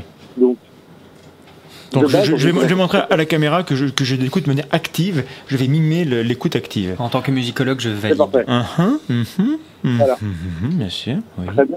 Voilà. Donc de base, eh ben, ce qu'il faut savoir, c'est qu'on est des brels pour écouter. On, on est distrait, on est dans nos propres pensées. Généralement, on se concentre sur les arguments qu'on va sortir pour tacler notre interlocuteur, etc. Et écouter de manière active, c'est véritablement porter toute son attention à l'interlocuteur. Et c'est vraiment c'est- effectif.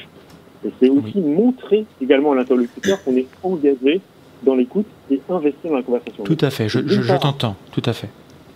Voilà, c'est d'une part focaliser son attention sur la personne en face de soi, et d'autre part montrer qu'on écoute. Et c'est- choisir de montrer qu'on comprend aussi et qu'on veut clarifier immédiatement s'il y a une incompréhension. Voilà, immédiatement, Alors. voilà, c'est important. Voilà. Je mime, hein, je mime, je, je- je me mets en, en situation de, de comprendre ce que tu dis. Et donc, tu, tu n'es crédible pour personne, mon Dax. si, et- Ça ne te et- ressemble pas. et on, parfois, on peut reformuler le, ce qu'a dit les personnes pour euh, montrer voilà, qu'on on a bien compris et que et que on, on- bah, on écoute quoi. Un très bon élève. Je sais, merci beaucoup. Je sais écouter maintenant, t'as vu? J'ai appris. Exactement. Je suis euh, vraiment euh, très très très impressionné. Et euh, bon, alors maintenant, il faut se demander pourquoi pourquoi c'est tellement important d'écouter. Ben, en gros, ça peut permettre tout simplement de réfléchir grâce à cet entretien épistémique. Les, euh, comme en fait, on devient une sorte de miroir pour les croyances de la personne. On renvoie cette image.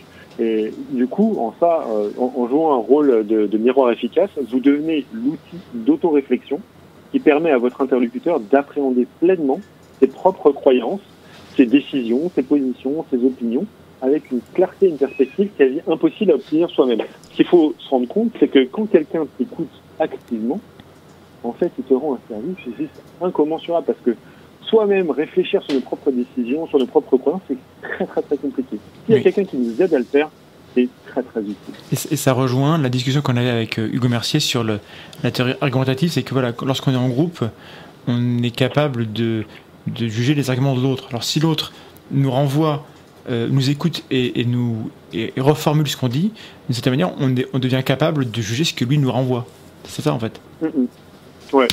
Euh, et, donc pour cela, donc on a dit que pour, pour, pour, euh, pour écouter, il fallait vraiment être attentif, etc. Mais il faut aussi montrer euh, que le flux d'informations n'est pas unilatéral. Si vous rentrez dans une conversation et que vous voulez faire un cours magistral, etc., Mhm. la personne ne va pas se sentir estimée. Et euh, en fait, ce que vous, vous faites, c'est que vous construisez un environnement de communication qui n'est pas partagé. Il faut faire un effort conscient sur soi-même pour écouter l'autre. Et en plus, quand on fait ça, c'est un peu l'effet d'une soupape de sécurité qui vide un peu la pression de la frustration qu'on peut accumuler. Si on, si on se donne comme objectif de véritablement écouter l'autre, généralement, on, on se sent moins frustré nous-mêmes. Donc on, Donc, on- on on en revient aux prémices que tu t'avais installées sur euh, l'attente Voilà. qu'on doit mettre nous dans, dans l'échange. Exactement. Et du coup, euh, l'écoute active, ça implique euh, de, de- de poser des questions, de- d'inviter l'autre à, à- à développer des aspects, etc. Enfin, c'est pas totalement juste être là et écouter, quoi, en fait. Voilà, c'est ça. C'est qu'il ne faut pas confondre l'écoute juste à obtenir des informations. L'écoute active, c'est rajouter une, une couche à la simple collecte d'informations. Mhm. Euh, ça permet de- de- de renforcer les relations avec l'interlocuteur. Euh, en en plus, on donne des conditions propices à l'éveil personnel et surtout, ça permet, si on pose de bonnes questions, de désamorcer des situations conflictuelles. C'est très, très, très important. Alors, moi, j'ai retenu encore une fois de, de, cette, de ce podcast euh, Mike Meraz avec Alice Keating, euh, cinq euh, trucs et astuces pour permettre d'avoir une écoute particulièrement efficace. Alors, on va faire un top C'est 5. Attention. Ah oui, un Allez. top, très bien. Vlad, Le un, un jingle à la bouche sur le top 5. Voilà, on a, le jingle. Euh, on t'écoute pour le top 5 des choses à faire pour. euh, euh, pour je sais plus, vas-y. J'ai pas écouté. J'ai pas Bon. écouté. On s'en fout, c'est un top. déjà, bon, pour, pour, une pour une écoute active. Euh, donc, cinq points. Euh, je vous donne la liste euh, de but en blanc. Premier, prêter attention. Deuxième, montrer qu'on écoute. Troisième, fournir un retour d'information, du feedback. Quatrième, différer son jugement, l'expression de son opinion. Ça, c'est dur. Cinquième, ouais, répondre de manière appropriée. Alors, on va voir dans le détail. premièrement, comment prêter attention? Ces petites astuces, vous pouvez d'abord commencer par regarder la personne dans les yeux. Vous pouvez. Bon, J'essaye, Pierre. Hein. je te regarde dans les yeux, mais c'est pas facile. Hein. Moi, je regarde fixement ma page, euh, mon, écran d'ordinateur, mais ça ne marche pas. Mais c'est pas grave. Si, si, en tout cas, je t'écoute. Hein. Voilà. voilà. Il faut que l'autre voit qu'on l'écoute. Ouais, c'est ça. Donc, on regarde la personne dans les yeux, on l'engage dans la, conversation. On évite les distractions. Euh, si vous sentez, par exemple, que vous êtes hyper en colère, que vous êtes distrait, bah, c'est peut-être pas le moment d'avoir cette fameuse conversation que vous voulez avoir avec cette personne-là. Hmm. Donc ne pas réfléchir à la manière dont on va formuler sa propre réponse, ça c'est aussi important, mais plutôt se concentrer sur, ce qui est dit. Il faut aussi faire attention à son interlocuteur pour savoir si elle, elle est, par exemple, si elle a envie de parler. Oui. Il faut aussi, justement, dans ce, cadre-là, ne pas se concentrer sur le tic de langage ou le maniérisme de l'interlocuteur, mais véritablement se concentrer sur le message qui nous a véhiculé. Les, les, les, tics de langage, le maniérisme, moi, par exemple, je bouge un peu des mains, ça peut agacer quelqu'un. Si quelqu'un voulait faire une écoute active et se concentrer là-dessus ou était distrait là-dessus, ça marcherait pas. Donc il faut vraiment être concentré sur le contenu et, et, euh, et aller jusqu'au bout de, du message de l'autre. C'est ça, donc il y a le message, mais aussi le langage corporel. Pour, pour vous montrer à quel point c'est un, exercice, c'est un art. Alors ensuite, montrer qu'on écoute. Comment on montre qu'on écoute? Ben, On uh -huh. la tête, uh -huh. on a Bien sûr, oui. On peut, sourire aussi, ça c'est bien. Mais ça ne s'entend pas. par exemple, c'est faux. Ça ne s'entend pas quand je souris. Regarde, là je souris, mais ça ne s'entend pas. Si, si, si, si. Ça, fait ressortir, ça fait ressortir des harmoniques. Non, ça fait pas, ça fait pas, je sens que ouais, je sens que les lèvres qui c'est parfait. Euh, si vous vous braquez en vous croisant les bras, ça va pas, ça va pas marcher en attendant la fin de la l'intervention de votre interlocuteur. Alors, donc, attends, là, donc euh, pour, pour tout ce qui est corporel, on, on, on, on, vous invitera à aller voir la chaîne de Xavier Rista qui, qui fera des vidéos bientôt sur, le, sur les, les croyances et, et les vraies euh, connaissances qu'on a sur le langage corporel. Mais c'est important, en effet, d'être, de montrer à l'autre dans notre expression corporelle que voilà, on est attentif et ouvert, qu'on est ouvert à ce qu'elle dit voilà, qu'on est absorbé par son propos. C'est très très important. Il faut, savoir que quand on nous le fait à nous-mêmes, généralement, c'est assez agréable. Ensuite, il faut fournir un, un, retour d'information, euh, du feedback, et ça, c'est peut-être le plus compliqué, parce que là, vous allez devoir intervenir pour clarifier le message que vous venez d'acquérir. C'est en ça que c'est une écoute active. Parce que c'est bien d'écouter, c'est bien d'absorber les informations, mais ce que vous voulez faire, finalement, c'est donner un miroir. Vous voulez être un outil pour votre interlocuteur. Et, et c'est bien la différence avec l'écoute passive. L'écoute active implique que vous réfléchissiez immédiatement au message qu'on vous délivre. Donc vous devez être pas distrait, vous devez être attentif et il faut que vous réfléchissiez sur le message qu'on est en train de vous donner. Alors pour cela, vous pouvez simplement répéter une phrase clé qu'on vient de vous communiquer. Une phrase clé qu'on vient de vous dire. Une phrase clé. Voilà. Qu'on vient de vous Mais dire. ça peut être différent. de toute évidence, c'est pas ton truc. Arrête. de toute évidence, c'est pas ton truc. Arrête. toute évidence. Pardon, Pierre. Non, non, mais c'est pas grave. Mais du coup, euh, si euh, répéter euh, inlassablement les, les, les, phrases qui viennent d'être de, de, de, prononcées, ça peut être lassant, vous pouvez, par exemple, paraphraser votre interlocuteur en ah, sortant des phrases du. Hmm. Voilà. Non, si je comprends bien, ce que tu me dis, oui, voilà. c'est si c'est pas. C'est ça. Voilà, tu te concentres un tout petit peu, tu reformules aussi ce qui vient d'être dit. Il faut aussi de temps en temps résumer ce qui a été dit. Par exemple, là, dans cette conversation, on pourrait dire, donc alors, attends, si j'ai bien compris, tu m'as dit qu'il y avait cinq points, il y avait prêter attention, montrer qu'on écoute, fournir un retour d'information du feedback, différer son jugement, l'expression de son opinion, répondre de manière appropriée, et là, on est à quel point Oui, mais là, ça va devenir chiant à la, radio, hein, si on fait ça tout le temps. ça, je suis d'accord, mais bon, voilà vous comprenez à peu près dans, dans, quel, mais les, gens qui nous écoutent sont, sont, hyper attentifs et je les, je les vois qui hochent la tête, donc ils écoutent euh, euh, activement. Ils sont à fond, ouais. Voilà. Vous pouvez remarquer ça euh, si vous êtes prof ou si vous avez déjà parlé à un auditoire. Non. C'est-à-dire un auditoire justement qui, qui, qui, hoche la tête, etc. et qui pose des questions. Non, pas au collège. Ils s'en foutent au collège. Ils, ils, hochent pas la tête et ils, font, Bref, bon. Ils hochent pas la tête, bravo. Mais, les, ah, mais les, rares fois, les rares fois où les. Je sais pas si c'est déjà arrivé, peut-être une fois, les rares fois où ça arrive, oui. je sais pas si ça, si ça vous arrive, mais c'est clairement, agréable. Clairement, on s'en rend compte. Quand l'autre est, euh, est, attentif, on s'en rend compte et ça fait plaisir. Et du coup, c'est plus facile d'aller au bout de son idée. C'est vrai. Exactement. Donc voilà, si vous voulez le faire pour, euh, pour rendre la conversation agréable, posez une question pour être sûr que vous avez bien compris. C'est justement d'une part, clarifier le propos, et en plus garantir à votre interlocuteur que sa voix est écoutée. Du coup, j'ai une question. Est-ce qu'on arrive au, au point numéro 4 Tout à fait, Ah. qui est différer son T'as vu, jugement. j'ai compris ce que tu me dis. Exactement. Non, c'est c'est remarquable. Ah, je suis très bon. Dax, arrête de perdre du temps, on arrive à la fin. Oui, on, est, on arrive à la fin de l'émission, mais, on, Bolo, c'est pas. mais il nous reste que deux points et c'est, ça va c'est très bien. Donc, l'autre, c'est, c'est ce qui est très dur. Il faut pas juger directement. Il faut, il faut Voilà. se retenir de dire Mais t'es con, quoi, bordel? Hein? C'est Voilà. dur, hein, c'est dur. Donc en gros, et, et ça, ça- un des trucs les, les- les plus brefs pour comprendre comment faire ça, c'est simplement ne coupez pas la parole de votre interlocuteur et ne précipitez pas avec un contre-argument à chaque fois qu'il fait une pause. Ça, ça sert à rien. Faut, faut savoir vous montrer patient. Et quand la personne remarque que vous êtes patient, bah, vous êtes certain que vous. Et plus vite, enfin, euh, euh, on t'écoute depuis une heure et t'avances pas. Enfin, euh, euh, s'il te plaît, Pierre. Donc ça, faut pas faire. Non, voilà. Voilà. Et pourquoi? Parce que justement, après, vous pourrez peut bénéficier du même degré de patience. Oui. Si vous coupez la parole, bah, du coup, la personne se donnera totalement la légitimité de vous couper la parole aussi. Mais d'ailleurs, si dans les, dans les débats politiques, il dit souvent mais, mais je vous ai écouté, laissez-moi parler. Et puis après, il se coupe la parole de tous. euh, voilà. Voilà, alors ça, c'est un petit peu justement. Je suis, euh, je suis pas certain que le débat politique ce soit exactement la bonne illustration Exactement. pour un débat intelligent. Non, mais justement, c'est Ouais. c'est parce que c'est un, un mauvais exemple que, que, je- que je l'évoque pour que Pierre puisse le démonter. Ouais, t'as bien raison parce qu'on a beaucoup de temps à perdre. c'est- Ah. c'est- c'est- c'est typiquement, euh, voilà. Ah, bon, on n'a pas le temps. Donc après, il faut répondre appropriée. Euh, donc une fois que vous avez laissé votre interlocuteur dans le cadre d'une écoute euh, active, vous devenez maintenant non seulement vous détenez des informations sur mais aussi sur ses émotions. Vous avez une perspective, un contexte. Il est très très important que justement vous vous rendiez compte que parfois, grâce à cette écoute active, vous allez pouvoir vous rendre compte que alors que vous pensiez que la personne tenait des croyances particulièrement chères et que vous imaginiez que c'était probablement parce qu'ils adhèrent à ces croyances, vous allez pouvoir vous rendre compte que c'est peut-être pas véritablement le Mhm. cas.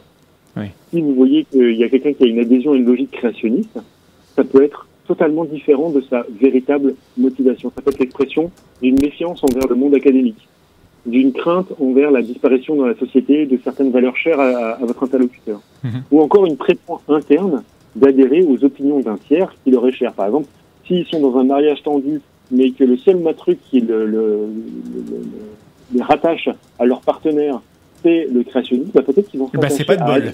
C'est vraiment pas de bol, hein. Il faut vite Mais divorcer. oui, hein. et du coup, Non, mais bon, voilà. bah, tu as raison, tu, tu as raison. et là, que on- n'a pas, nous, accès à, à toutes les raisons pour lesquelles les gens croient, croient ce qu'ils croient. Et d'ailleurs, bien souvent, eux non plus, en fait.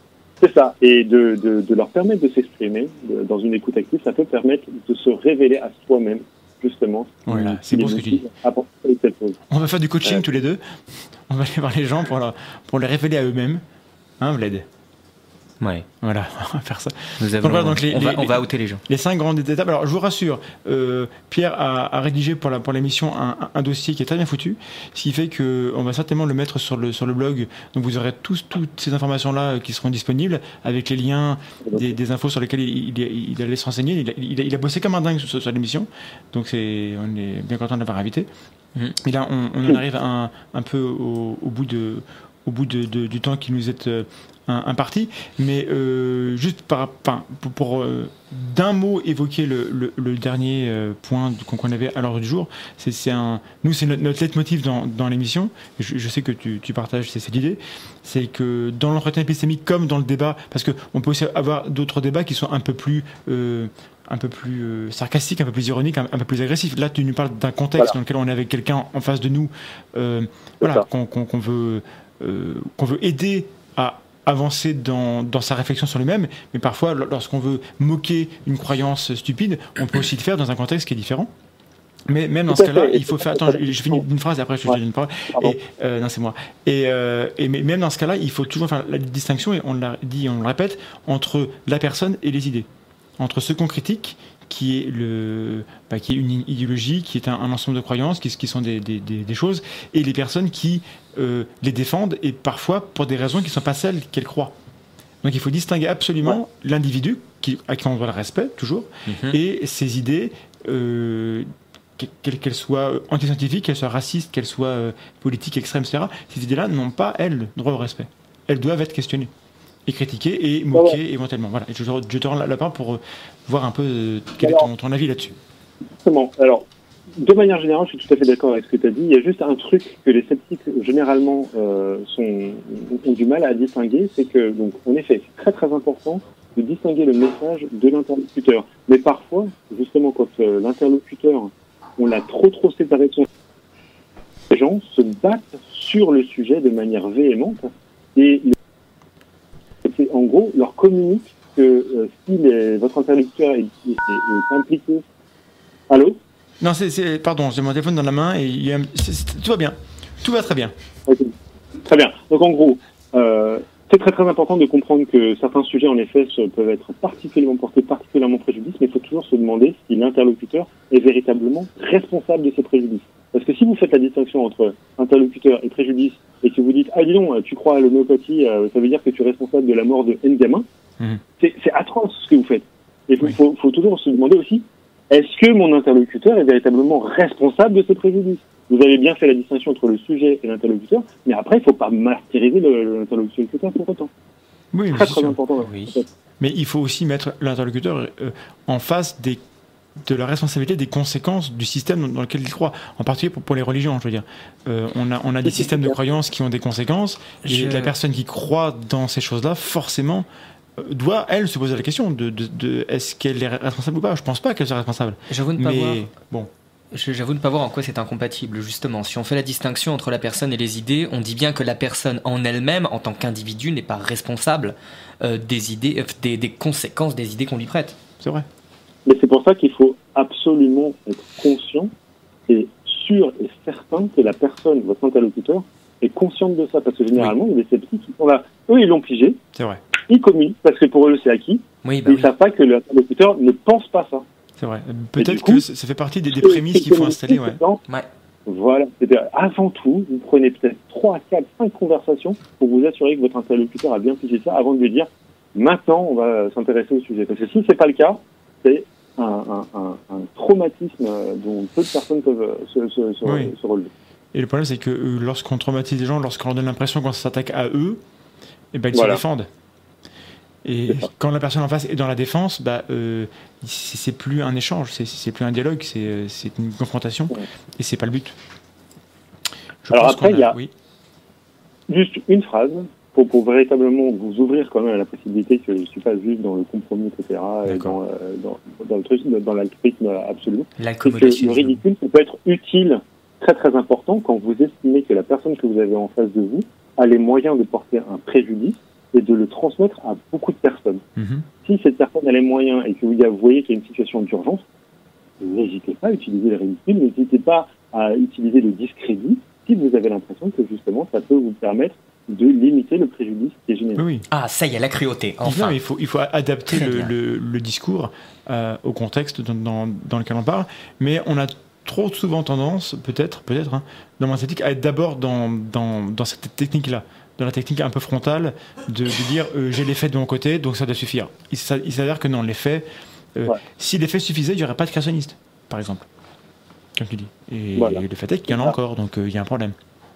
Ça ne suffit pas. C'est ça. Et, plus d'importance que faut- Il y a beaucoup de travail en amont avant de justement rentrer dans une conversation en se disant bah voilà c'est bon je vais y aller, je vais vous montrer mes faits et ça va se passer. Tu, Non, c'est pas tu veux nous montrer tes faits? Attention, Pierre veut nous montrer ses faits. Écoute, je ne pensais pas qu'on en arriverait là, mais après tout, il est, il est tard, hein, on, peut, on peut faire ça.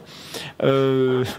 Est-ce que tu veux nous euh, conclure en, en- en deux mots voilà, sur... sur euh, bon, on n'a pas forcément abordé tout ce qu'on voulait dire, mais c'est vrai qu'on a, on a commencé l'émission un, peu en retard, on a des, des soucis techniques, etc. C'est pas facile. Peut-être qu'on ce sera l'occasion d'en parler parce que c'est un thème qui est vachement large. Comment gérer l'erreur, etc. Donc on pas. Mais est-ce que, voilà, sur, sur tout ce qu'on a pu euh, couvrir. Attends, d'abord, je me tourne vers Vlad. Savoir, est-ce que dans le chat, ce que j'ai vu d'un œil, mais bon, est-ce qu'on a des, des- des réflexions qui reviennent? La dernière question en date, c'est a-t-on le droit d'écorcher des charlatans vivants? Donc je dirais que non. Voilà, c'est pas des grandes réflexions dans le chat, mais bon, c'est marrant, vous êtes là. hein. Bah, C'est une question importante. Et c'est marrant que vous ayez été là dans le chat avec nous ce soir. On- Donc on vous remercie d'a- d'avoir été là. Je redonne la parole à, à Pierre là, pour faire éventuellement un, un mot de conclusion sur l'élément. peut-être- Quel est l'élément clé qu'il faut retenir euh, par rapport à ce qu'on a dit? Je pense que c'est bien de faire des erreurs et si vous les tolérez, partagez vos échecs, partagez vos erreurs pour que justement notre communauté grandisse ensemble rapidement. Oui. les- notre communauté puisse en bénéficier. Donc, dites vos conneries, partagez vos vulnérabilités, ça va aller très très bien, vous inquiétez pas. D'ailleurs, on dit souvent qu'en science, les, les résultats qui marchent Voilà, pas, les, les résultats faux, t'as t'as en peut-être Exactement. euh, que c'est souvent une blague qu'on se dit que si les scientifiques publiaient toutes les études qui marchent pas, on aurait tellement plus d'infos sur ce qui marche pas et qu'on n'a pas, besoin de refaire parce qu'il y a peut-être une manip qui a été faite mille fois, qui a raté mille fois, qui sera encore faite mille fois parce que personne ne sait qu'elle Il a raté. faudrait, voilà, il faudrait vraiment une revue des fails, quitte à ce qu'elles soient en ligne. Voilà. Quoi. Donc, chers amis, quand vous faites une erreur, n'hésitez pas à la partager avec tout le monde, parce qu'au-delà du fait de se moquer de vous, ce qui peut arriver, c'est pas grave, euh, on aura tous appris de votre erreur, parce qu'on apprend nous des nôtres, il n'y a pas de raison qu'on mette pas ça en commun. Voilà. Eh ben, écoutez, c'était très bien. Euh, Pierre, merci beaucoup d'avoir été là et d'avoir un peu essuyé les, les, les- les caprices de la technique, parce qu'on a quand même joué de malchance, on a eu plein de connexions qu'on lâchait en même temps. Et personne ici ne comprend ce qui s'est passé, donc euh, peut-être qu'il y a un complot, une conspiration. On ne sait pas. Et en tout cas, nous, on se reverra dans 15 jours et on aura comme invité Nico Tup, qui est mathématicien, qui est, euh, que ceux qui Oui. suivent le, le podcast Science connaissent bien, et qui va venir nous parler du, du théorème de Gödel. Et justement, voilà, de, de ce qu'il nous dit, de ce qu'il ne nous dit pas, et de, de ce qu'on peut en conclure et ne pas en conclure. Et on aura l'émission en replay avec, euh, avec Pierre euh, bah, d'ici une semaine, j'espère. Euh, alors, il n'y aura pas de vidéo pour Pierre parce que ça n'a pas marché très bien, mais on, on aura le son, on aura euh, son texte dans le blog. On mettra plein de photos très peu flatteuses. Voilà, on tu nous enverras des photos pour qu'on puisse illustrer la, la vidéo. Euh, voilà. Sinon, merci beaucoup à, à Sidney, à Robin et à Tom qui ont, qui ont géré comme ils sont pu dans ce maelstrom de, de, de problèmes. On, on a fait tout ce qu'on a pu et on continuera à faire tout ce qu'on pourra pour que ce Voilà. soit de la meilleure qualité possible. Il Ouais. faut, il faut qu'on puisse plus. Euh, bien. Apprenez. Voilà, on va apprendre des erreurs qu'on qu'on a commises ce soir. Merci beaucoup d'avoir été là. On vous embrasse tous. Soyez sceptiques. Ciao, ciao.